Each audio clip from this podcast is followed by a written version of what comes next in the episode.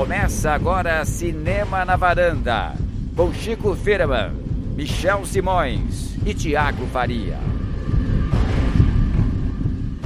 Carnaval aqui no Acadêmicos da Varanda. E sim, agora temos uma vinheta, vocês ouviram aí, tomara que tenham gostado.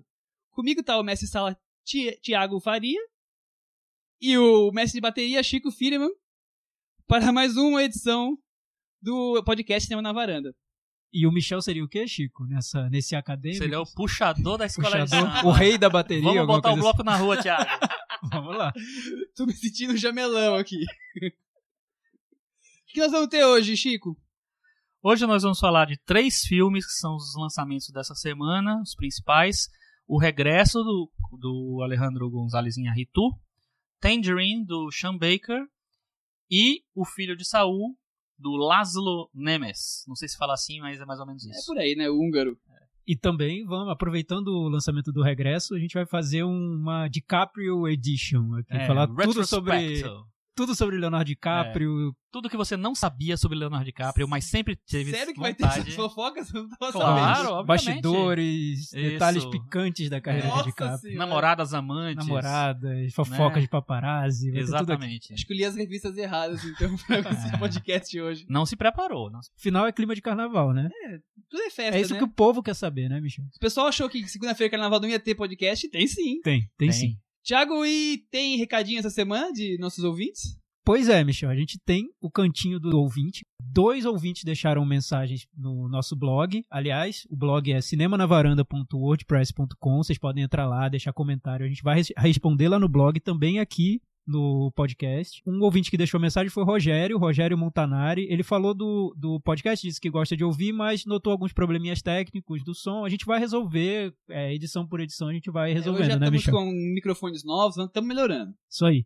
E o- o Matheus, Matheus Leone, deixou um comentário aqui sobre a nossa discussão da edição passada, do, da nostalgia nos programas de TV, nas séries e filmes. A gente falou sobre a volta do, do Arquivo X e o Matheus comentou também sobre isso. Ele disse que a série não fez parte de nenhum momento da vida dele, mas ah, mesmo assim ele tentou vê-la pela primeira vez no ano passado, depois da notícia do Revival. Então, a notícia do Revival fez com que ele assistisse a série. Ele Assistiu tudo, mas é muita coisa. não, não assistiu tudo, Chico. Ele disse que ficou empacado na primeira temporada. O único episódio que ele realmente gostou foi o que copiava Enigma do Outro Mundo. Aliás, muito bom esse episódio. Depois ele falou que já viu os três lançados dessa nova temporada e ele concorda com a gente, que os dois primeiros são bem fracos. Só que ele viu o terceiro episódio e achou muito bom. Gostaria que a gente comentasse. E ele ainda falou: se não for atrapalhar o anda- o andamento do podcast. Não, não atrapalha não, a gente vai A responder. gente vai ser breve, porque é uma série, mas a gente É, aliás, ele falou X. que não se importa se o podcast for muito extenso. Ele já ouviu um de nove horas, mas foi numa viagem de ônibus porque ele disse que I have a life. Isso, a gente também, por isso que a gente não faz podcast de nove horas.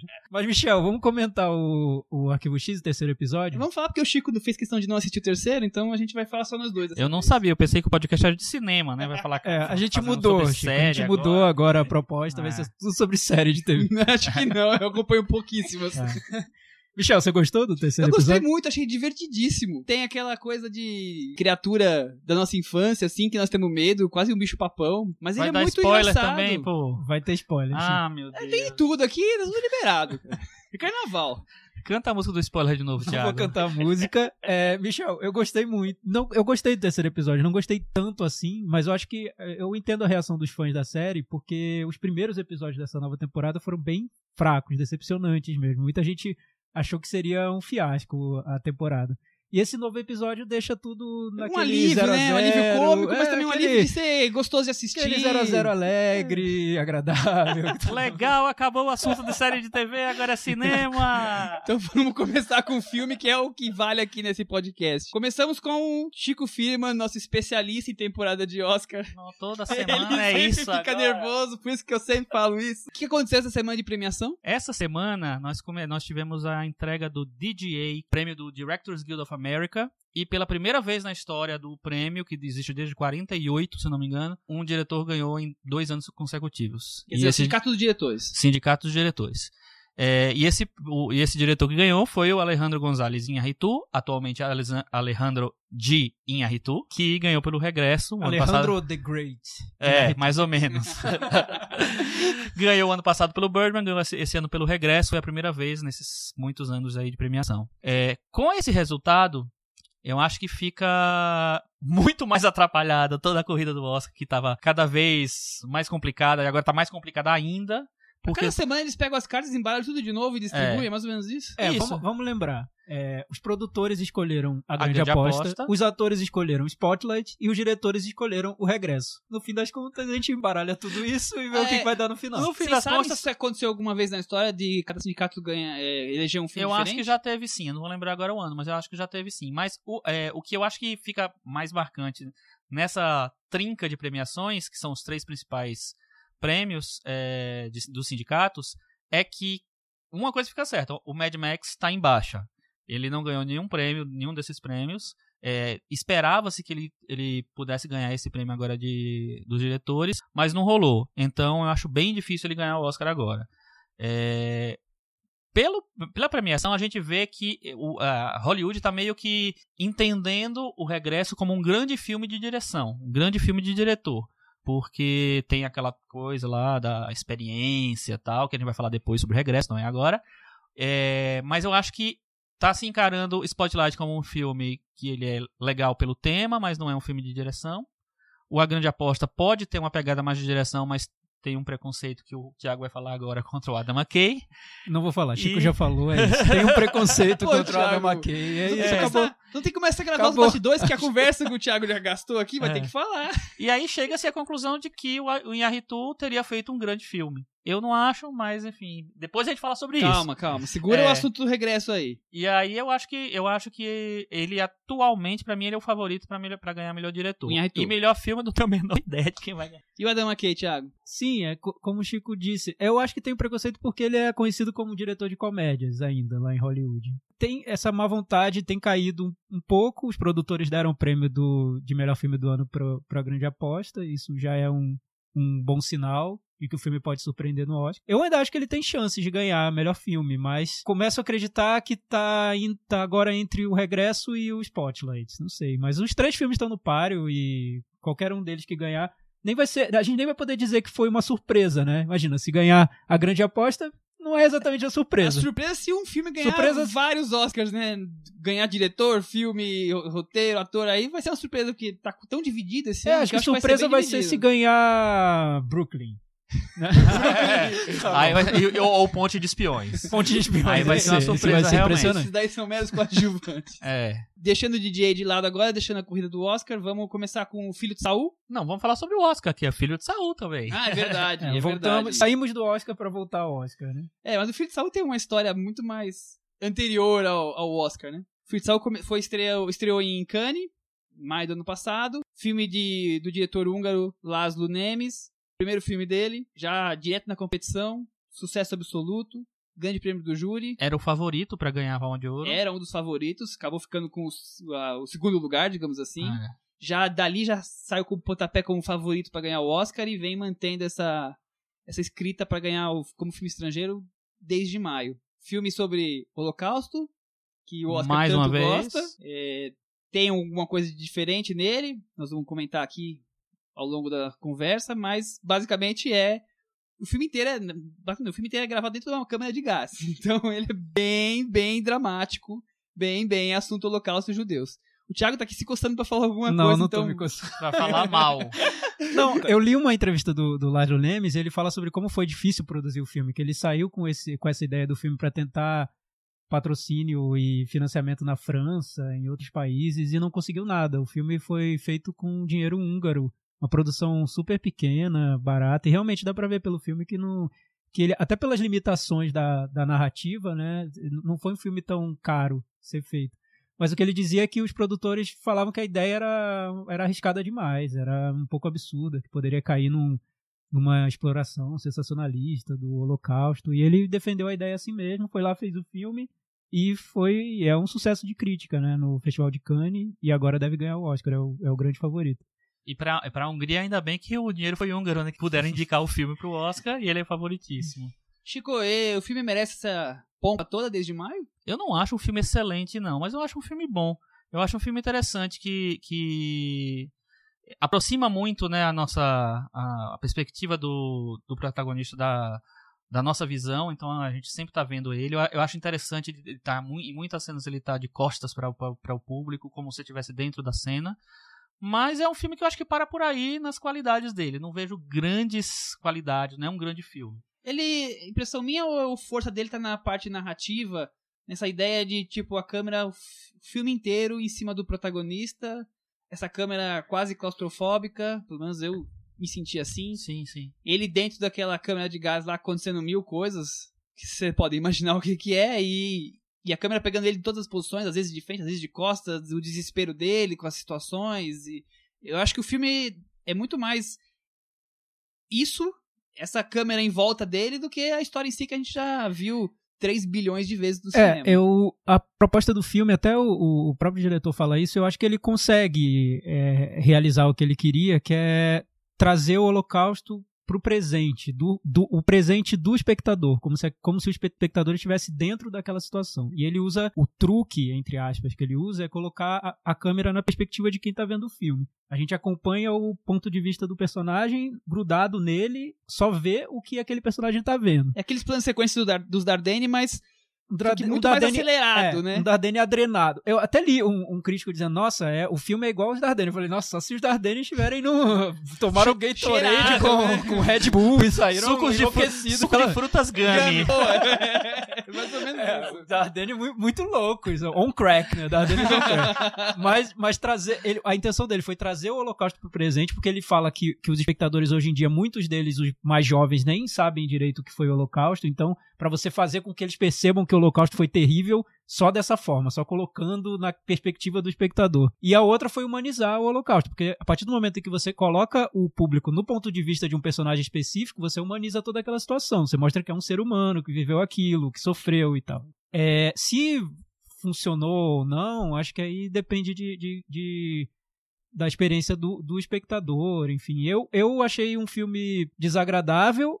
Eu entendo que é um filme que tem a intenção de ser desagradável, mas eu não sei, eu, eu fico imaginando se eu fosse um, um desses produtores franceses que ele Se você tentou, toparia botar se eu toparia, não, eu- se ele fosse pra mim, olha, eu quero fazer um filme todo sobre o Holocausto dentro de uma de um- uma câmera de gás mostrando o horror dentro do inferno do ponto de vista de um personagem que tá lá ajudando a limpar os corpos e queimar. Eu ia falar, gente, por quê? Acho que não, né? Você ia, você é ia falar, ideia? não. Não. Não, é, é, o que eu acho que acontece é que a gente tem um. O cinema trouxe esse, esse desejo de, de um realismo exagerado, de, do ponto de vista de, de quem está vendo o filme, de trazer o filme para o ponto de vista do, do espectador, que eu acho que às vezes não, não se justifica. Excesso de documentário, é isso? Não, é, é um pouco. É uma tendência que vem desde o resgate do Soldado Ryan. Os primeiros 15 minutos do resgate do Soldado Ryan foram muito elogiados porque as pessoas falavam: Nossa, eu me senti ali na Segunda Guerra vivendo aquilo. Tudo bem. Aí no o Gravidade, muito tempo depois, foi elogiado porque as pessoas se sentiam ali, flutuando com a Sandra Bullock. É uma experiência de imersão. Depois, com a onda do, do cinema 3D, todo filme praticamente de. Todo filme de superprodução tem que trazer essa imersão do público na situação. Só que eu não sei se o Holocausto, se é um tema que pede que por ter sido tão horrível ter ocorrido e ter ser um, ser um tema tão complexo de várias ramificações, vários pontos de vista, se ele combina ou pede essa imersão e se isso é válido ou não. Eu ainda me pergunto, depois de ter visto o filme, se é um Eu- filme válido. Eu gosto. Eu acho, eu acho interessante porque, assim, o Holocausto é talvez seja o tema mais batido do- da história do cinema. Já foram feitos tantos filmes sobre o assunto e, e se desgastou tanto o tema, todas as variantes, tudo, tudo, Tudo que fosse é, possível que eu acho que ele consegue é, oferecer, esse filme consegue oferecer uma coisa, um, um ponto de vista diferente, uma perspectiva, sei lá, estética, digamos, e sei lá o que, conceitual diferente.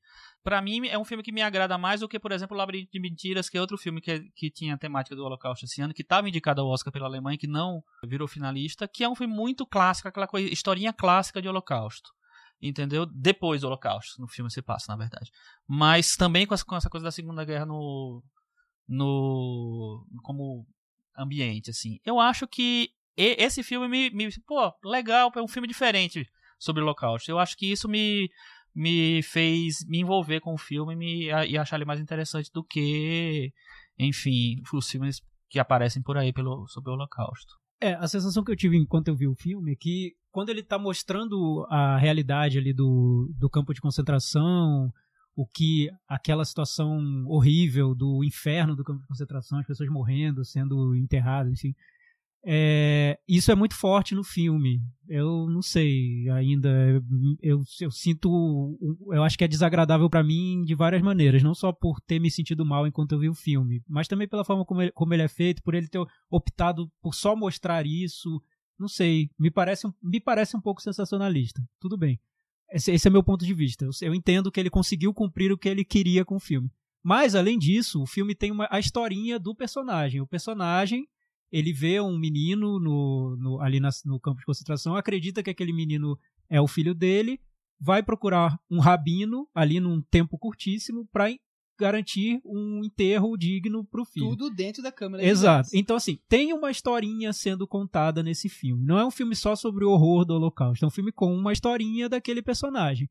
Toda vez que entrava na historinha, o filme me jogava para longe do cinema. Eu acabou minha experiência de imersão. Eu não estava mais na imersão. Sim, sim. A historinha para mim foi extremamente artificial. Eu não consegui comprar em nenhum que a forma momento. que ele conta a historinha é o, é o grande diferencial do filme? Não. Por isso, pela essa câmera, aquela coisa, aqueles, aquelas salas que ele abre, entra e sai, então, e eu, eu, eu, alucinante Eu acho quase. que as, eu talvez com, comprasse mais o filme se fosse um filme extremamente realista sobre a rotina daquele personagem. Ele, até o diretor diz numa entrevista que as histórias de Holocausto são histórias de sobreviventes. E ele acha isso uma mentira porque o que tinha lá era a gente morrendo, não tinha muito sobrevivente. Era, tinha muito mais morte e tragédia do que sobrevivência. Claro. E é uma história de, de tragédia, né?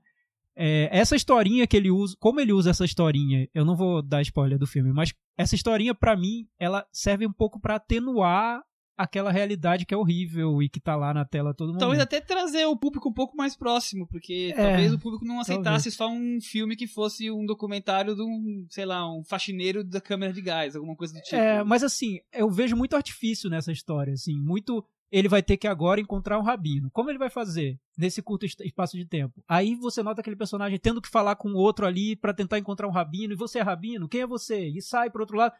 Eu achei que, sabe, eu noto um roteiro entrando ali no filme, entrando nessa tentativa de imersão, e isso pra mim é totalmente artificial. Eu Eu não não, consegui comprar. Não acho. Eu, eu, eu achei interessante o filme, assim. E ainda mais se você compara, por exemplo, com é, A Vida é Bela, que é um filme não, que tem. aí tá. Que também tem uma procura, um roteirinho, uma historinha. tem que é então. Inclusive, inclusive é, tem um filho no meio e tal.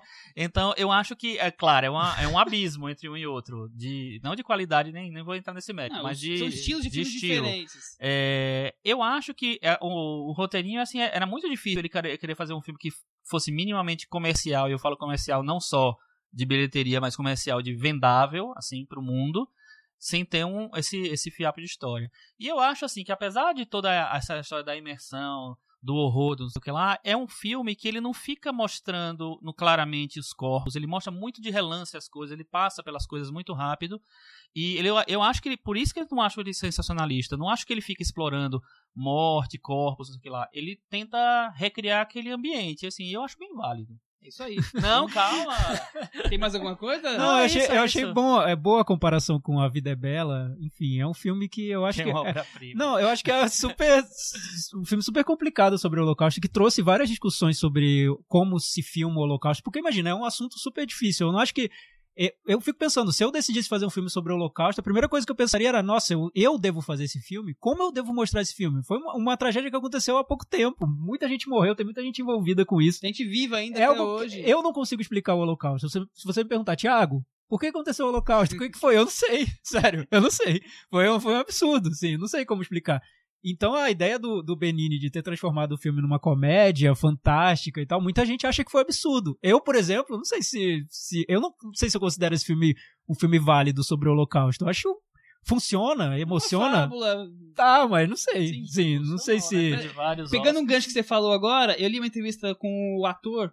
Nome, desculpa, gente, impronunciável, eu não consigo falar Ah, o nome eu esqueci dele. também o nome dele. É, no The Guardian, e ele comenta um tom extremamente político no, no tema dele.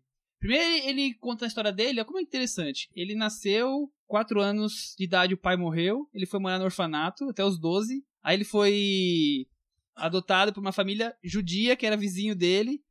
Ele tem essa, essa relação com, a, com os judeus já desde de criança. Acho que não é de, é de coincidência que ele foi parar ali. E ele tem um, no tom do discurso dele, muito de é, nós não aprendemos nada com o Holocausto até hoje. Tá aí Síria, tá aí, ele dá lá Afeganistão, dá lá um monte de exemplo. Vocês acham que tem alguma coisa de, de aprendizado na comparação Holocausto e acontecendo hoje? Esse é o ator do, do Filho de Saul? Isso, o ator é, principal. É, principal o, é. o nome dele é Geza Horg. É, o que eu noto é que é um, é, um, é um tema muito presente na Europa, na Alemanha é muito presente. Eu, eu passei um tempo lá e já faz, já tem quase 10 anos. Eu fiquei um mês lá, visitei um campo de concentração. Eles fazem o possível para que essa história não seja esquecida, tem memoriais, enfim. E a visita ao campo de concentração é chocante, porque tem um guia e você vê o, onde aconteciam o, a, os assassinatos, isso tudo é muito é explicado, é pontuado, eles não escondem nada. E é também o que, é, o que choca é que você vê o campo silencioso, vazio, e você imagina aquelas cenas, só de imaginar é, é terrível. É horrível, forte. acaba com o seu dia, é, uma, é um passeio, entre aspas, horrível. É, mas importante, é importante você conhecer. E você consegue imaginar, né? E outras coisas você nem, nem consegue imaginar. O que, o que me incomoda no, no, no Filho de Saul, eu acho, eu repito, acho que é um filme eficiente, acho que ele conseguiu fazer o que ele queria. É, para mim, o que incomoda é que é um filme que ele começa com essa proposta. Eu vou te jogar no pior lugar do mundo. É tipo, o pior lugar dentro do campo de concentração. E ainda vou criar um draminha vou jogar, vou te jogar lá e me joga lá por 10 minutos. Eu tô lá querendo ir embora. Sério, nos 10 minutos iniciais do filme eu queria ir embora. Eu falei, não, eu já sei, eu sei disso. Imagina, e é horrível. Não quero ficar aqui, quero ir embora. E o filme conseguiu provocar esse incômodo. Agora eu vou contar a historinha do cara que quer ir atrás de um rabinão. Foi mal, não quero. Aí eu acho demais. Acho que aí você cruzou uma linha pra mim. Tô, é, é, bem pessoal isso que eu tô falando. Acho que o filme cumpre o papel dele. Acho que pra mim ele cruza essa linha. Eu não, não vou aceitar uma historinha de um cara que vai atrás de um rabino por causa do filho. Acho muito bobo. E o final do filme eu acho horrível. Eu não vou falar, mas eu acho que tem um, uma licença poética que para mim foi de um mau gosto tenebroso. Puxou, pegou pesado. Enfim. Eu achei bonito. Aê, Chico! Viva a polêmica! Gostei do lado meio. Acho que cada um lida com esses assuntos de uma forma é porque, diferente. É, né? é um tema tão, é, tão complicado, mas, assim, né? É porque é difícil porque eu, eu tenho que foi... você encerrar um filme como esse. É. Eu acho que ele, que ele parte pra uma coisa fora né, da, da proposta que, digamos, tem a ver. E, e, eu acho, Chico, você falou que é um tema que é muito, muito falado, muito filmado. Eu acho que se banalizou mesmo o, Total, o Holocausto em Hollywood. E eu acho que hoje tudo é possível. É possível o Holocausto musical da Broadway. Vamos dançar no campo de concentração. Eu, é possível. Eu acho que eles tinham dado uma que... parada um pouco com isso, né? Em Hollywood. É, mas eu mas... acho que é, é, um assunto que para algumas pessoas, e eu me incluo entre essas, essas pessoas, não sei. Uhum. Tá? Eu me incluo. É muito difícil lidar com ele ainda. Eu não, eu não vejo um filme de Holocausto esperando uma historinha. Eu tenho problema com quase todos eles. A lista Schindler eu acho que em grande parte é um filme digno, mas, por exemplo, quando a garotinha aparece de vermelho no preto e branco, eu falo, gente, não, Spielberg, menos. Eu tenho esse problema. Eu, eu prefiro eu vi um filme, 94, eu, eu, gostei. Eu prefiro um filme como eu do revi não, eu então prefiro um filme como o do Alan René, que é o Noite e Neblina. Ah, mas aí você, ah, tá, você, você tá prefere Alan outro... René. Aí você chegou no outro não, ponto. O que, eu, o que, eu, queria dizer é que eu prefiro o filme de Holocausto que é muito direto naquela intenção dele, que entende o problema como um todo e que não vai ficar usando mas você foi na obra recurso prima do, do Holocausto. Pra mim, é, enfim. É, mas, aquele, mas mal nenhum. comparando com o Filho de Saul, o René também tem uma coisa de mostrar, de mergulhar naquele universo. Quando ele mostra aquela pilha de corpos lá e de coisas deformadas, gente deformada, assim, tem uma, uma, uma intenção de chocar também ali. Tem. É claro que num contexto do filme dele, que é, é mas enfim, o, o, é... acho que o que eu entendi do Thiago é o seguinte: uma coisa é você chocar é, de uma forma macro, outra coisa é você pegar uma historinha micro para contar o draminha daquela pessoa que é o que acontece é. nesse personagem. E aquilo Mas que aí é porque nós estamos cansando um é um documentário e outro é uma ficção. Sim, sem dúvida, tem... sem dúvida. Enfim. É que aí nós estamos cansando de ver que cada ano que tem um filme de holocausto tem essa historinha de maior ou menor é. grau de dramaticidade. É tentar transformar em ficção. E como isso é feito, né? Eu acho que. Isso eu concordo com o Chico. Eu acho que banalizou de tal forma que hoje tudo é possível. É possível qualquer filme do Holocausto. Não sei se se quer discutir se isso é válido ou não, enfim, mas é possível, é verdade. Vamos pro Metavaranda, então? Vamos, só lembrando que o filme tá concorrendo a filme estrangeiro, é o favorito, tá disputando com os filmes da França, que não é francês, é turco, Colômbia, Jordânia, primeira vez a indicação, e Dinamarca. Colômbia também é a primeira vez. Tiago, qual a sua nota para Filho de Saul? É 5. Chico? 6. Eu também dou nota 6. Com isso nós temos 57 para o Filho de Saul. Eu achava que ia ser um pouco mais. Ele fica numa média aí do, dos filmes. Tá acima de Anomalisa, tá bom. Superou Steve Jobs? Todo mundo superou Steve Steve Jobs. Jobs consegue ser o nosso último Eu acho que colocado. só, só Jobs não vai superar Steve Jobs. Bom, vamos pro próximo tema. Filme Tangerine. Tangerine é um filme indie americano que estreou em Sundance no ano passado, é, do diretor Sean Baker, que é um diretor que trata normalmente de filmes com personagens de minorias sociais, sempre os filmes indies de micro orçamento dele, com histórias bem universais. Eu acabei acompanhando a carreira dele meio sem querer. Vi um filme dele na, na mostra um ano, que foi O Príncipe da Broadway, que é sobre um negro vendedor de produtos falsificados, que o filho dele, a mãe desaparece, dá na mão dele, ele tem que cuidar da, de vender e cuidar da criança. Ele ficou mais famoso há uns dois anos atrás, dois anos atrás, com Starlet, que é um filme de uma amizade entre uma atriz pornô e uma velhinha. E agora é Tangerine. Chico, fala sobre Tangerine. Tangerine é um filme estrelado pelas transexuais de Los Angeles. Los Angeles, né? E é, e é um filme que tem uma curiosidade na maneira como ele foi feito, porque ele foi todo gravado com, com um iPhone. Né? Então, e que é engraçado que eu, quando eu vi o filme no Indie, no festival que teve o ano passado, é, eu não sabia dessa informação e eu nem percebi isso, Nem na tchum. verdade, nem tchum pra Não, eu acho que quando você fica sabendo, é, É. é mais impressionante ainda. Porque eu é. acho a fotografia muito bonita. É, cara, né? Tem cenas assim do é. entardecer em Los É. Angeles.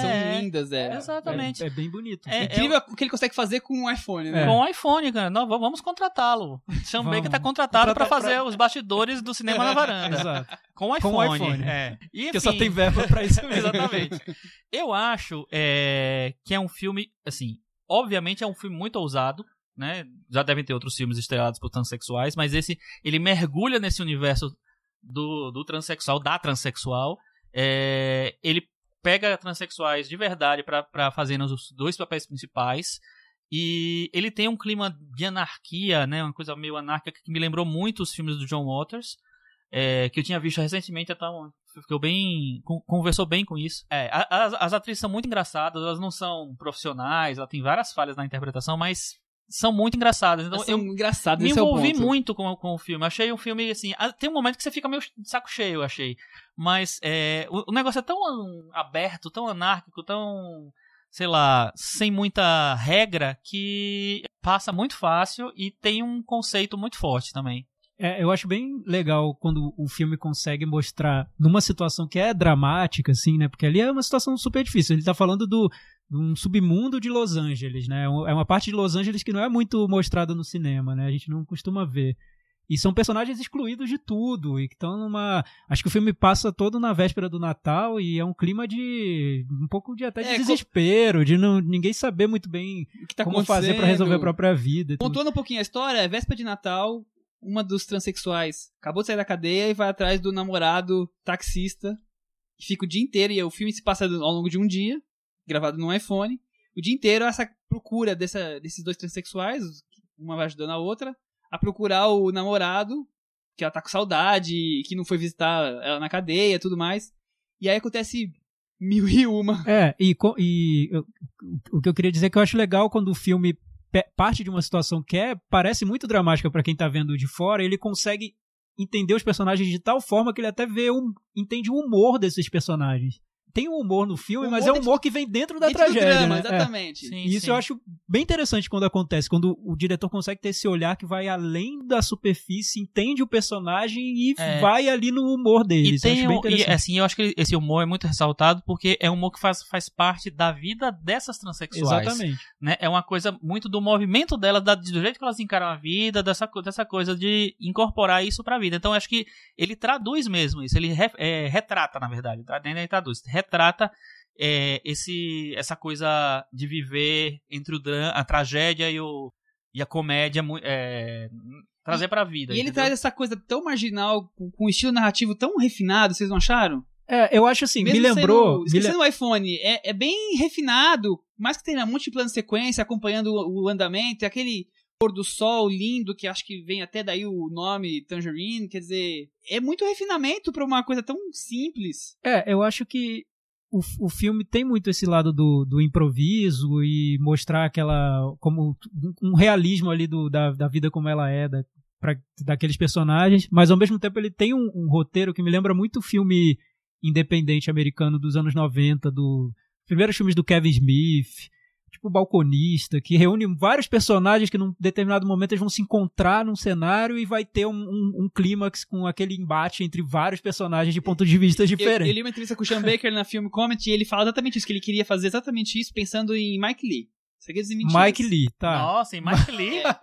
Interessante também. Interessante Eu porque... imaginava bem Mike Lee. é, é interessante porque realmente tem a ver e ao mesmo tempo não tem nada a ver. É, exatamente. Mas acho que tem a ver pelos personagens e por esses encontros de É, personagens. Pelo tipo de, É. de encontro. E, e de unir é. todo mundo depois É. num, num, Eu me lembro muito desse cinema independente americano do início dos anos 90. Eu acho que talvez ele tenha alguma, alguma influência que vem daí, eu não sei. Mas aí tem, tem que ter um roteiro que é muito bem estruturado pra você conseguir fazer com que esses personagens se encontrem sem que pareça algo muito forçado. É, né? e é legal porque é um roteiro que é bem estruturado, mas ao mesmo tempo ele é muito sujo, ele tem muitas coisas, muitas arestas, muitas, sabe? Porque parece que ele é bem Muita- improvisado, né? Eu- que eu ele, acho que acho sim. que ele vendeu a ideia pro, pros atores e vamos que vamos. Começando a gravar, É. vou acompanhando vocês, vocês vão criando. Porque a sensação que eu tenho é que eu posso ver aqui dois personagens andando na Augusta a qualquer momento. É. Pra quem conhece a Augusta, Não, na Augusta você pode ver tudo, qualquer Então, coisa. exatamente, inclusive isso. E, e é legal que ele vendeu o filme como um filme diferente por ter sido feito em iPhone, mas na verdade ele chama, quando o espectador chega ao filme, talvez por causa disso, pra ver um filme todo feito em iPhone, ele encontra personagens que talvez ele nunca imaginaria ser possível encontrar num filme, né? Porque são poucos filmes sobre esses personagens, são poucos filmes sobre essas pessoas de- que vivem né? em Los Angeles. Ou pelo menos sem, sem caricatura, né? É, eu acho que ele foge bem da caricatura. É um filme que ele E- quer, e ele ele quer se aproximar dos personagens e acho que ele E é consegue. simples, e ao mesmo tempo ele cuida do, do drama, da, da busca do, pelo namorado, cuida da vida do taxista em si, mostra a casa dele, mostra o, a outra transexual que quer ser cantora, quer dizer, ele de uma maneira tão simples consegue tratar tantos temas assim, sem. e nem ser raso demais, nem ser ai, até o fundo, nem ser tão dramático, com esse tom engraçado. É uma grata surpresa do ano. É. É legal que a- as duas protagonistas, né, do filme, a Kitana Kiki Rodrigues, que é a protagonista, a Cindy, e a Maya Taylor, que é a Alexandra, é, elas duas ganharam muitos, ganharam e concorreram a muitos prêmios de, de críticos desse ano, é, de críticos e de indústrias. Elas, as duas estavam indicadas, se não me engano, ao, ao Spirit, que é o Oscar Independente. independente. É, e é legal porque, assim, elas têm falhas na, na interpretação, mas eu acho que o contexto todo, o fato de elas estarem estreando no cinema tal, não sei o que lá, deu um. um- é, as pessoas compraram essa coisa. É, Você se afeiçoou a, e a, espontânea ele, a elas, é. Eu acho bem legal. Bom, e, e é legal que o filme, desde que passou em Sundance, foi super elogiado e, e tá aí finalmente estreando aqui no Brasil. Vamos pro Metavaranda? Vamos, mas antes só uma coisa: os outros filmes dele valem, Michel? O, Star, o, Star- o anterior vale. O Starlet vale. O Príncipe de- da Broadway é interessante, assim, mas é, é fraco. O Starlet é mais interessante, vale a pena sim. Vamos- E já foi bem comentadinho também, passou em vários É, lugares, ele foi bem elogiado. Beleza, meta varanda para o Tangerine. Metavaranda, agora eu vou começar com o Chico. Eu vou dar nota 7 pro Tangerine. Eu nota 7 também. Eu vou dar nota 6. Com isso, nós temos 67, que é uma nota bem alta. Tá aí logo abaixo de Spotlight e, e a grande aposta no nosso ranking Pra ver como tá o ano. nosso padrão, né? E acima de Creed. 67, que é uma nota bem alta. Nossa. Eu acho nota alta, Acho que pelo se eu tirasse 67 Eu no colégio, vai ficar meio. Depende, se sua escola fosse na média 5, beleza. Ah, sim. Depende, se A o seu professor é? fosse o Michel Simões, A nossa média é 5. Né? Na minha, escola, de na minha escola era 5 quando eu era criança. na minha escola era. Não, na minha era 7, sete. depois virou 6 em algum acho que a minha momento. escola era muito fraca. Pra mim era Era 7 sete. mais 5 se você fizesse a prova final. Aí 5. Então tinha Recuperação, médias. né? Recuperação. Bom, Beleza. próximo assunto agora é. É o seguinte, o terceiro filme que a gente vai comentar essa semana é O Regresso, do Inharitu, que a gente já falou que ganhou DJ, e que é estrelado pelo Leonardo DiCaprio. E que provavelmente vai ganhar o Oscar por esse papel todo mundo acha, todo mundo confia, todo mundo tá apostando. Será que ganha, Michel? A chance dele é tipo 100%. 102%, Eu não né? consigo imaginar nenhum nome ganhar o Oscar esse ano. É, acho que o maior problema é que não tem um concorrente muito à altura dele nesse ano. O que, que você acha, Chico? Eu acho que essa é, um, é- não é o maior problema. Eu acho que criou-se uma, uma coisa de que esse é o ano para premiar o DiCaprio, é, independentemente da interpretação ou não, e ele realmente não tem um, con- concorrente forte. é, não em termos de, de interpretação, mas os filmes, os é, concorrentes se enfraqueceram e aí ele virou realmente o highlight. Ele ganhou de- todos os prêmios. E ganhou até todos os aqui. principais eu não, prêmios. não consigo imaginar que alguém vai. A 100% dos prêmios é pra um cara e aí na hora do Oscar vai ganhar outro. Eu não consigo imaginar isso. Fora que eu também não consigo nem lembrar quem são os cinco indicados. Tão, tão pouca representativa a algumas interpretações. que Vamos tentar indicadas. lembrar. É, depois, depois que eu vi o, o, o regresso, eu fiz essa pergunta assim: quem, quem são os, os outros indicados? É Eu, eu lembrava do Brian Cranston porque eu vi o certeza- Trump. Eu também, exatamente. Ah, Brian Cranston por Trumbo, Michael Fassbender por Steve Jobs, Eu já tinha esquecido. Ed dele. Redmayne por A Garota Dinamarquesa. ou- Que é mais que- esquecível que E todos. aí tem o último, que é quem mesmo? Esqueci. Já esqueci, deixa Já pra lá. esqueci. Vamos lá pensar. Ah, Matt Damon por Perdido em Marte. É, então. Nossa, Matt Damon. Então, tem Então- que ser o DiCaprio mesmo. Tá, então. Pra começar, eu acho que não indicaria ninguém desses. Nenhum desses, de verdade. Talvez. O Michael Fassbender pra mim é o melhor, mas o filme é tão ruim que. Tão fraco, Apaga, Aliás, Chico, acho, acho que vale a gente até começar com essa pergunta. A gente viu o regresso, a gente vai conver- conversar sobre o filme logo mais. Mas, por esse papel, o Leonardo DiCaprio merece ganhar o Oscar? Então, acho que a questão tá bem aí, não merece. Eu não acho que o Oscar premia sempre acerta, digamos assim. E, e acertar é uma coisa muito é, pessoal, né? Cada um vai, vai achar que é, é isso, é aquilo, é aquilo outro. Então o Oscar tá lá pra preencher. É, pra medir pra ser o termômetro da, daquele ano, da temporada, do momento de Hollywood e tal. Esse ano eu acho que é o, o momento de Hollywood disso. Vamos premiar o DiCaprio. Agora, merecer, eu não acho. Eu acho que ele já teve outras chances melhores e mais válidas de ganhar o Oscar. Agora, congelando o regresso. A gente decidiu fazer uma pinceladinha sobre a carreira do DiCaprio. Tá, Michel, mas antes, só voltando pro, pro, pra esse- essa pergunta que Ah. eu fiz pro Chico, que eu queria só comentar algo bem rapidamente.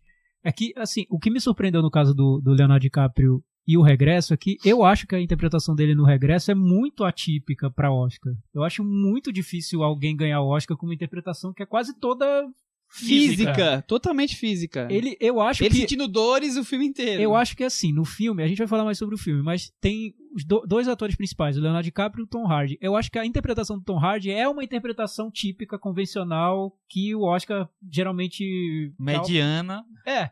Mas é uma interpretação. Ele Entendo. vai lá, reage, fa- retruca, tem um momento que ele faz um, um discurso ali, ele é um personagem muito malvado, aparece, desaparece, tem uma briga, enfim.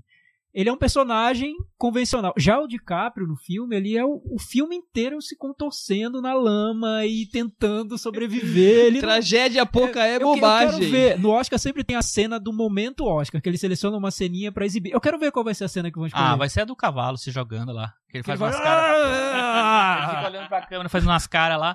E aí acho que vai ser aquela. É tanto exagero que até vontade de dar risada. Mas você sabe né? que eu acho assim? É, é, não, é, não tem exatamente o Mas eu acho perfil, interessante. Mas tem uma coisa que ele, com- ele, ele dialoga com um tipo de coisa que o Oscar gosta, que é assim, do esforço do personagem, por exemplo. Então, qual era o esforço? É claro que tem uma grande interpretação ali, mas o, o Robert De Niro em Toro Indomável tem um esforço dele ter engordado tantos quilos, Ah, ter sim. mudado o cara, ter feito, sabe?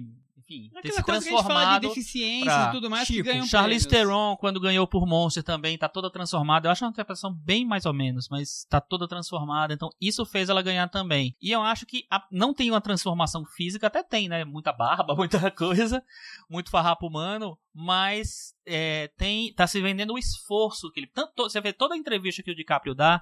É, é sempre calculada para falar o que foi o filme mais difícil que ele já fez, o filme mais importante que ele já fez. Scorsese, você tá né, totalmente relegado à segunda categoria em Arritor que manda. Pois é, Chico. Então, eu queria chegar nesse ponto do esforço do, do, do DiCaprio, porque é tão difícil vender esse filme como um filme que tem uma atuação inesquecível do DiCaprio que eles criaram toda uma história, uma história de bastidores para explicar por que o DiCaprio mereceria essa, essa, esse prêmio. E a história de bastidores é a história do, do esforço que- dele. Porque imagina, É, chegaram a falar sobre a cena do urso, que foi terrível. Gente, é, é uma cena impressionante, mas é um urso digital, né? Eu imagino que se tivessem falado, olha, realmente, o Leonardo DiCaprio fez um esforço terrível nesse filme que foi todo feito em CGI no estúdio Tel Aviv. Iam falar, ah, não, DiCaprio, espera mais um ano, É. não teve tanto esforço aí. Então acho que tiveram que criar uma história de bastidores enorme, super sofrida, terrível, pra justificar o Oscar do DiCaprio. É um Oscar muito diferente. Eu acho até que vai ser interessante se ele ganhar, porque o Oscar vai começar a valorizar Ele vai ganhar. vai ganhar. É, mas acho que vai. Não sei se vai começar a valorizar a partir disso, mas é interessante uma atuação tão física ganhar. É, Tão é uma- somente são caras e física bocas ganhar o o Oscar. filme inteiro. É. Boa parte ele tá lá deitado numa maca fazendo caras e bocas, depois ele luta fazendo caras e bocas, quer dizer, é tudo aquela coisa de expressão, de expressão forte, aquela coisa dramática, É, Eu até imagino se rolasse uma- um caso meio Milli Vanilli. Assim, ele ganha o Oscar e falam, ó, foi tudo um dublê. Oh, ele não tá lá no filme. Foi o urso, foi o urso. Era um dublê do DiCaprio, ele não fez nada, Agora, foi tudo CGI. Lembrando de obrigado. outra coisa, é, vocês não acham que nenhuma interpretação física assim ganhou Oscar? Eu não lembro. Eu lembro, Porque, eu por lembro exemplo- disso que você falou, Chico. Mudanças de físicas da- do Russell ator. Crowe em Gladiador. O que é que explica esse cara ter ganho o Oscar por aquele filme? Mas Gladiador tem vários momentos Oscar. De Vários drama, discursos. né? É, cenas vários dramáticas, confrontos, fala, tem. aquela coisa É, porque pra mim ele grunhe o filme inteiro e é isso. E ele só ganhou porque ele perdeu o ano, o ano anterior pelo Informante. Eu, não acho que vejo. geralmente ganha o que o Oscar valoriza é essa, esse tipo de atuação da transformação do ator. Nossa, ele tá irreconhecível, interpretou um deficiente físico. Nossa, tá irreconhecível, Daniel ganhou Day-Lewis 20 quilos. em- Exato. E meu pé, é o pé esquerdo. Que é, virou o típico, o, o, o símbolo de uma. E por que então o do Leonardo? DiCaprio não ganhou o Oscar de melhor ator coadjuvante em What's Eating Gilbert Grape? Isso, vamos voltar agora no túnel do tempo para o início da carreira de Leonardo Se DiCaprio. você tem uma opinião sobre isso, mande a sua cartinha. Início dos anos 90, estávamos todos lá, brincando, adolescentes ainda. Eu né? já era mais Eu velho, tinha uns né? 18 anos de idade. No detalhe do- da idade. Tá, mas o, o Leonardo DiCaprio foi indicado pela primeira vez ao Oscar por Gilbert Grape, Aprendiz Isso. de Sonhador. É, ele tinha Isso. acabado de estrear no cinema. ele Era o estreou- terceiro filme Era o dele. terceiro filme dele. Ele fez o Criaturas 3, né? Isso. Que é aquele filme das bolas peludas que ass- assassinas. E aí ele fez. é, Ele fez Relação Indecente, O Despertar de um Homem, que foi quando ele explodiu. Isso. Gilbert Grape é o quarto É filme o quarto filme dele. Ele, ele- é, o Despertar de um Homem é do mesmo ano do Gilbert Grape, 93. E o Despertar do Homem ele fez, faz com Robert De Niro. É, ele é um, um garoto que, enfim, tem um padrasto abusivo, uma coisa assim, né? Eu nem lembro mais direito do filme, mas eu lembro que ele, ele apareceu ali. Pô, que menino impressionante, tá? Não sei o quê. E logo na sequência, já mais pro fim do ano, que era temporada de Oscar mesmo, estreia o Gilbert Grape, que é do Last Hallstrom, um dos poucos filmes do Last Hallstrom que vale a pena ver. É, principalmente por causa do- da interpretação do DiCaprio, que eu acho muito boa. Ele faz um, um, Um garotinho Johnny Depp problemático. que tem um problema, um grau de deficiência lá, não sei exatamente o- É, qual é nem o, lembro o problema, mas ele tá incrível, incrível no, no filme, assim. E Você realmente ano. acredita que ele tem aquela deficiência, até porque a gente não É, conhecia o eu DiCaprio assisti com naquela meu época. pai na época, meu pai ficou- achava que ele perguntou pra mim, ah, esse menino tem problema mesmo, né, tal. E o, E, e- e eu, eu achei legal, porque e o interessante é que o DiCaprio era um astro teen, mas que surpreendia muito nas atuações. Então ele conseguia juntar as duas coisas. Ele era um ator muito bom e ao mesmo tempo um astro adolescente. Tanto que depois ele foi fazer Titanic, Romeo e Julieta, enfim, virou um fenômeno adolescente. Ele, ele partiu da, da criança é, estrela pra uma estrela teen forte. É, né, mas, ele, mas ele sempre fortes. foi, acima de tudo, um ator muito bom e surpreendente que, que to- ganhava elogios de todo mundo. Acho que era uma, era uma unanimidade. Acho que era ele, o, o River Phoenix era um pouco assim, o Johnny Depp também era. um- Não, Johnny Não, Depp foi depois. começo não, É, foi depois. É, Mas- mas... é legal porque, além de, de ser um ator muito bom, ele fazia filmes arriscados. Sim. Então ele fez, depois desse, o... O Diário de um Adolescente, de Adolescente. A Praia, o Romeo e Julieta. A praia não é Luhrmann. arriscado, a praia é uma porcaria. Tô falando do DiCaprio. não, mas ele porcaria do fez, ele fez o Diário de Adolescente, ele fez o, o Rambo no Eclipse de uma Paixão. Eu não gosto muito do filme, mas É um papel é, é arriscado. um papel arriscado, ele é ousado. É, e aí depois ele faz o, o Romeo e Julieta do Baz Luhrmann, que, que tenta tradu- tra- trazer o, o, o- A o história de Shakespeare pra agora. E eu acho que ele se sai muito bem no filme. No filme. Eu acho. é, A química do- dos dois atores é o grande do filme, porque o Baz Luhrmann é aquela coisa chata de sempre, né? É, não, mas eu, eu acho esse um- o melhor filme do Baz Luhrmann pra mim. A- Melhor do que o Moulin não vou nem ficar discutindo Baz Luhrmann, que não vale a pena. Mas eu acho que tem bo- muitas boas interpretações no filme. Tem o John Leguizamo, tem a Diane Venora, mas o DiCaprio ele me surpreendeu naquele filme. Eu achei ele muito bom no filme. E foi o passaporte para no ano seguinte eles fazer o Titanic e virar um astro cat cataclísmico, Virar um mega mundial, universal, galáctico. Eu acho que o, o Titanic foi um- meio que um momento de virada na carreira dele, assim, olhando hoje o que aconteceu com ele, porque foi um momento em que essa, o Astro Tim falou mais alto do que o grande ator. Ele passou a ser muito mais, ter uma fama enorme como o, o galanzinho, o adolescente, querido por todas as espectadoras, sucesso mundial. E talvez isso tenha feito o DiCaprio escolher papéis mais. tentar crescer, tentar fazer papéis mais adultos, tentar se aliar a diretores muito bons, tentar mudar a imagem dele. Eu acho É, que tem é o a efeito fase Titanic. Pré-Scorsese, mas ali acho que Titanic foi a grande virada da carreira dele. Foi. Assim, a primeira grande virada, talvez. Que a gente vem nessa fase teen, de bons papéis, faz Titanic, que um dos maiores sucessos bilheterias de todos os tempos. Uma história romântica que E- agrada e- todo mundo. E além de ter sido um dos maiores sucessos de bilheteria, todo mundo adorou o filme, ele virou galã, galã virou símbolo adolescente, tudo sex symbol, sei lá. Enfim. Mas não foi um papel que de- rendeu muitos elogios pra ele pela atuação. Foi um papel Não. ok, assim. É, um papel, papel- que ele fez de uma forma eficiente. Não tem. É, exatamente. E, e- e- mas aí que começou a maldição do DiCaprio no Oscar. Foi, porque... Porque todo mundo que fez Titanic, da, da- do peixe boi que passou ali, não, o peixe boi não passa no ar, né? Mas enfim, passa, passa. É, até o gelo, todo mundo foi indicado, menos o DiCaprio. E aí, ali ele- começou, tudo começou ali, tudo então. começou. Ficou ali, aquela né, a lenda que ele não vai ganhar o Oscar É. nunca, coitado, não sei o quê. e aí depois, do- de, depois de Titanic, aí ele fica tão arrasado que não concorreu ao Oscar que ele vai fazer só filme ruim. Ele faz o, o Homem da Máscara de Ferro, A horrível, praia, e ele faz A Praia, péssimo. celebridades. Celebridades, Tá, ok. X. É chato, É, é um filme- celebridades, é um filme né? do- É um filme do Do Woody Woody Allen. É, não, Tudo acho que mediano do O, diário. o A é. Praia era um projeto grande dele, eu lembro, que era um projeto que ele. Eu não sei, não lembro se ele entrou como produtor, agora eu não sei, mas era um projeto que ele tava ali apostando muito E o naquele filme não filme. vingou. E o filme não vingou. Mas é. um filme que ele dá. Ele, ele investe ali em atuação, ele tá no filme inteiro, é um personagem principal e tudo. Ele quer mostrar que é um bom ator. Mas ali logo também. depois começa uma fase dele já com o Scorsese, que é papel bom atrás Qual do foi outro, né? depois de A Praia? Não, ele faz. Depois de A Praia, acho que ele faz o Prenda Se For Capaz, do Spielberg. Tem o Spielberg antes, Tá, é. então, é então que aí. é no mesmo ano o Gangue de Nova York. Então Ah, aí. É, então é o, te- teoricamente é o ano dele, né? é o ano ali. do DiCaprio querendo ficar adulto, É, né? Crescendo. ficar adulto. E aí, esse, o Prêmio Se For- Capaz, pra mim, é o melhor papel dele. Melhor papel dele. Eu acho ele muito bom, muito, uma interpretação muito boa. E. É... É super divertido. Não, e o, e o filme leve, eu gosto muito do filme. Eu gosto também acho muito super do legal. filme, E eu acho que ele se envolveu, entrou naquele personagem, faz muito bem.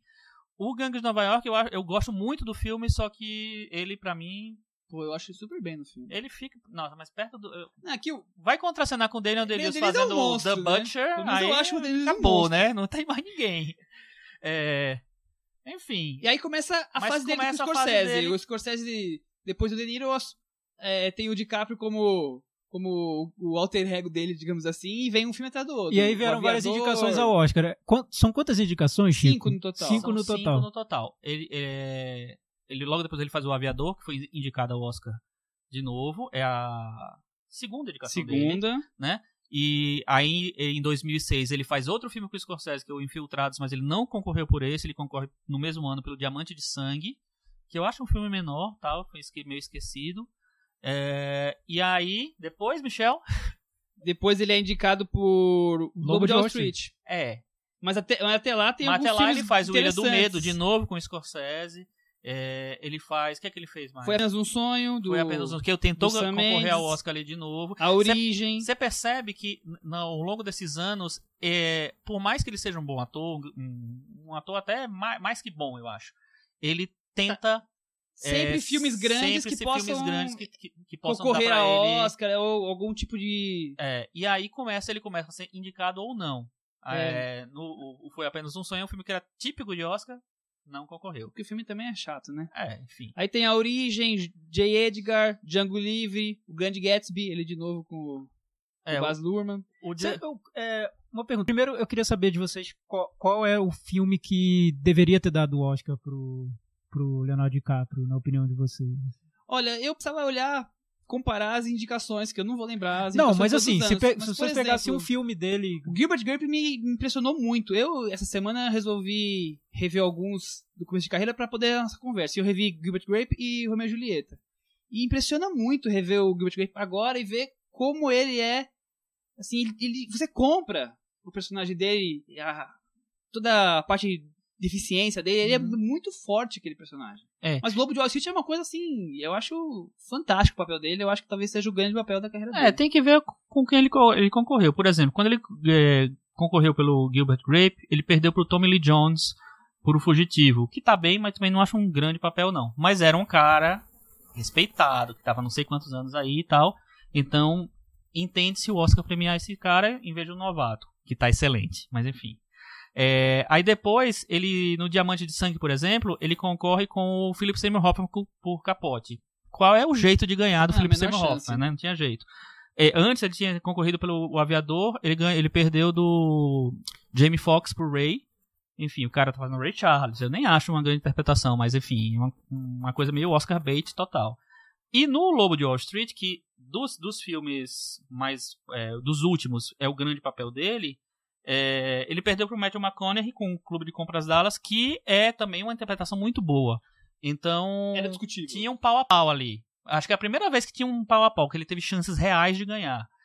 É, enfim, não sei. Eu acho que o ele é um, um- um super ator, assim. Incomoda um pouquinho desse esse negócio de perceber que ele sempre tá fazendo filme pra, pra concorrer ao Oscar, pra ganhar o Oscar.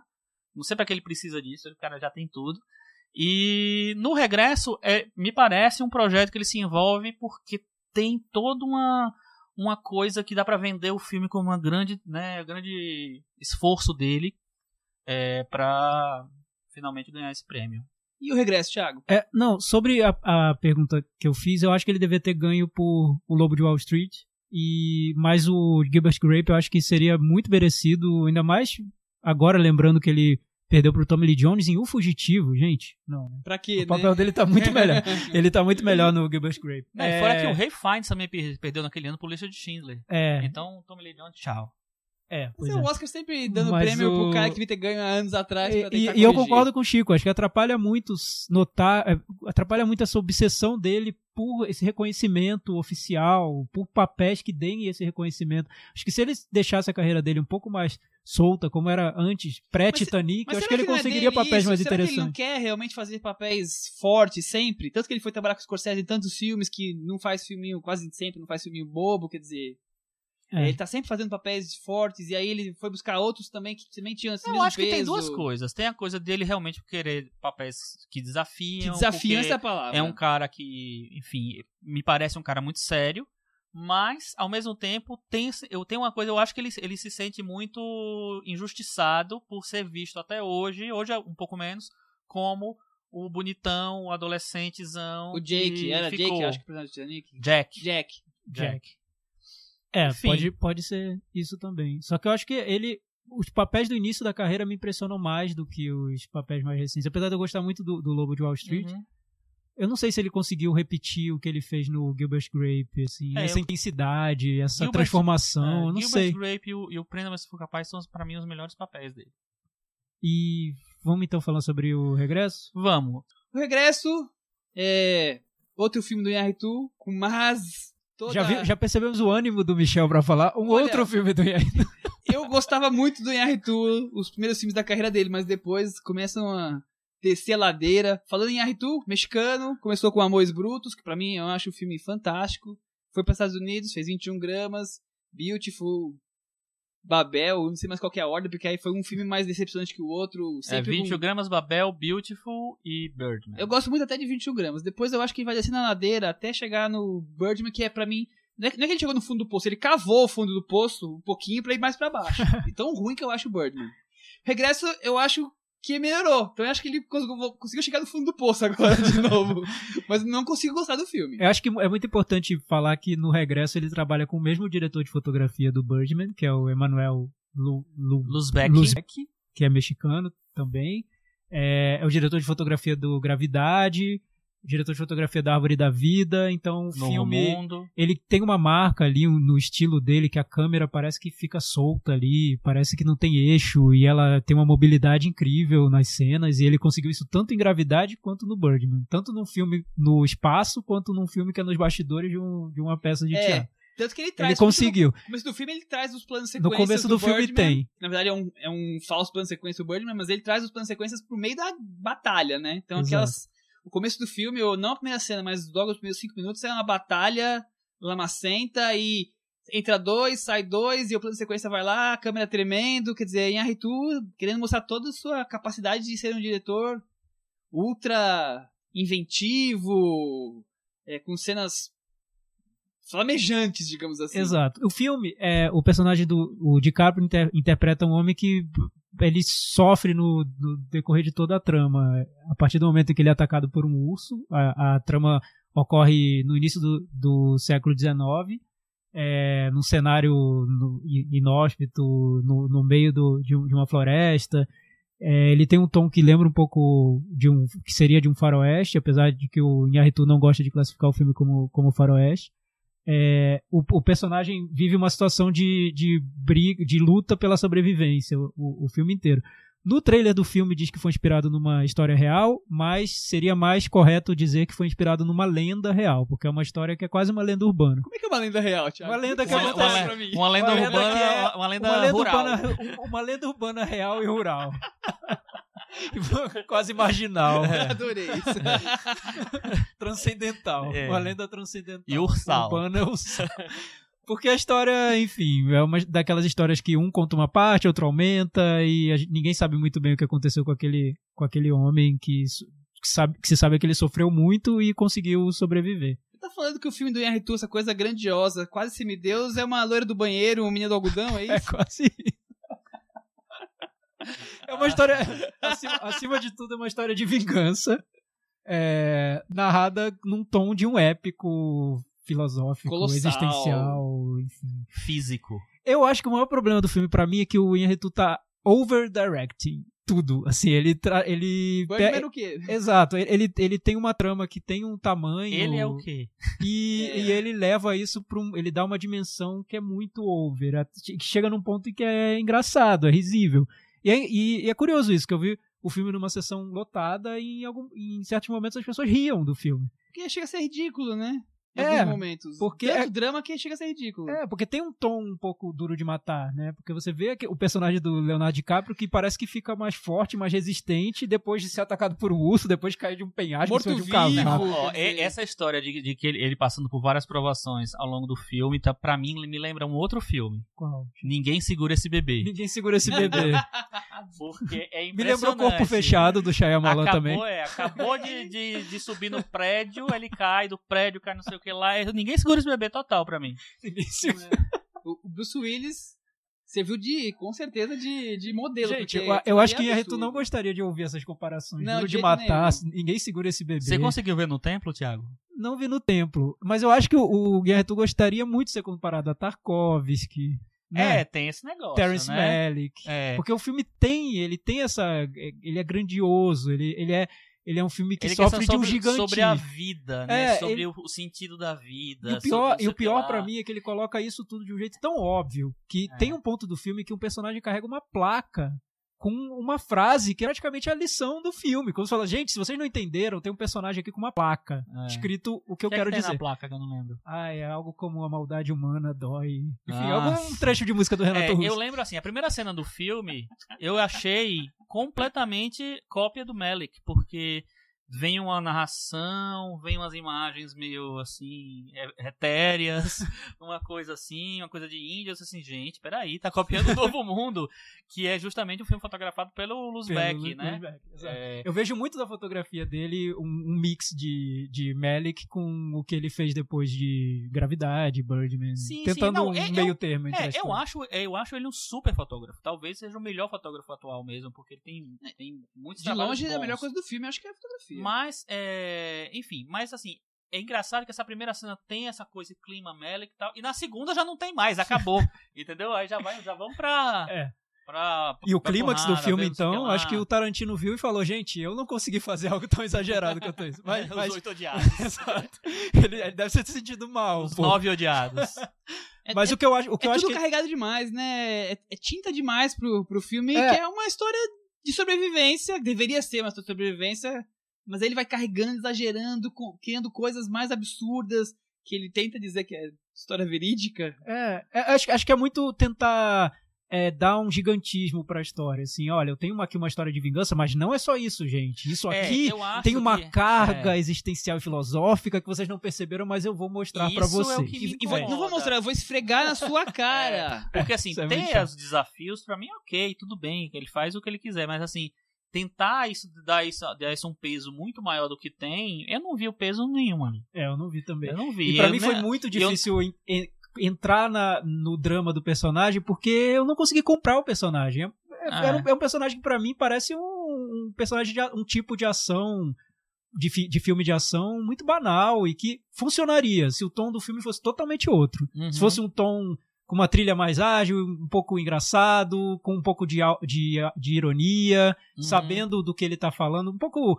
Se, se fosse o Tarantino fazendo a, contando essa história, certamente seria, seria muito diferente o tom do filme. Com certeza. Eu acho que é um filme de ação bobo, de um personagem que sobrevive, sabe-se lá como, eu não sei como aquele personagem sobreviveu. Tantas Eu- é. adversidades. Ele E- nem existiu, como é que é, sobreviveu? eu não sei, enfim, mas eu, eu acho que tudo bem, eu, eu também não tenho problema. Se o filme inventa a partir de uma história real, pra mim isso não importa. Não- eu, a última coisa que eu, que eu me importa é saber se aquilo realmente tá igualzinho ao que aconteceu na realidade. Mas eu acho que ele tem que. Aí o que eu me importa, se ele tem uma lógica interna, se ele tem Se verossimilhança, ele- se, ele, exatamente. se ele transforma aquele personagem em, em algo Se eu crível. consigo acreditar Eu que não isso consegui acreditar. poderia ter acontecido. Não, eu não consegui de jeito nenhum. Não, e se, e se ele não. Ele, já que ele não tem.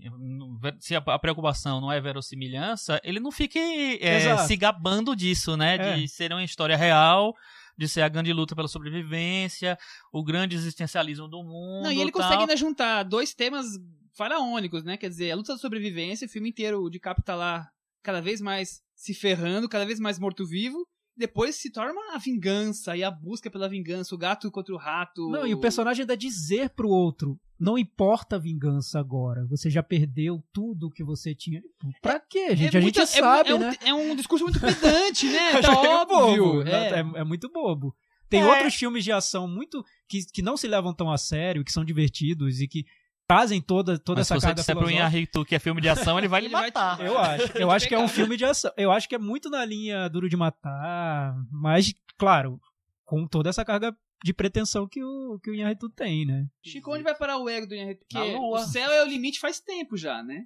É, acho que na Lua, né? O próximo filme vai ser Gravidade 2. Ele vai fazer o continuação do filme do Quaron. E vai ser. e Vão ser mexicanos para sempre dominando. Não, eu queria, eu queria ver uma Hollywood. versão dele pra Esqueceram de Mim.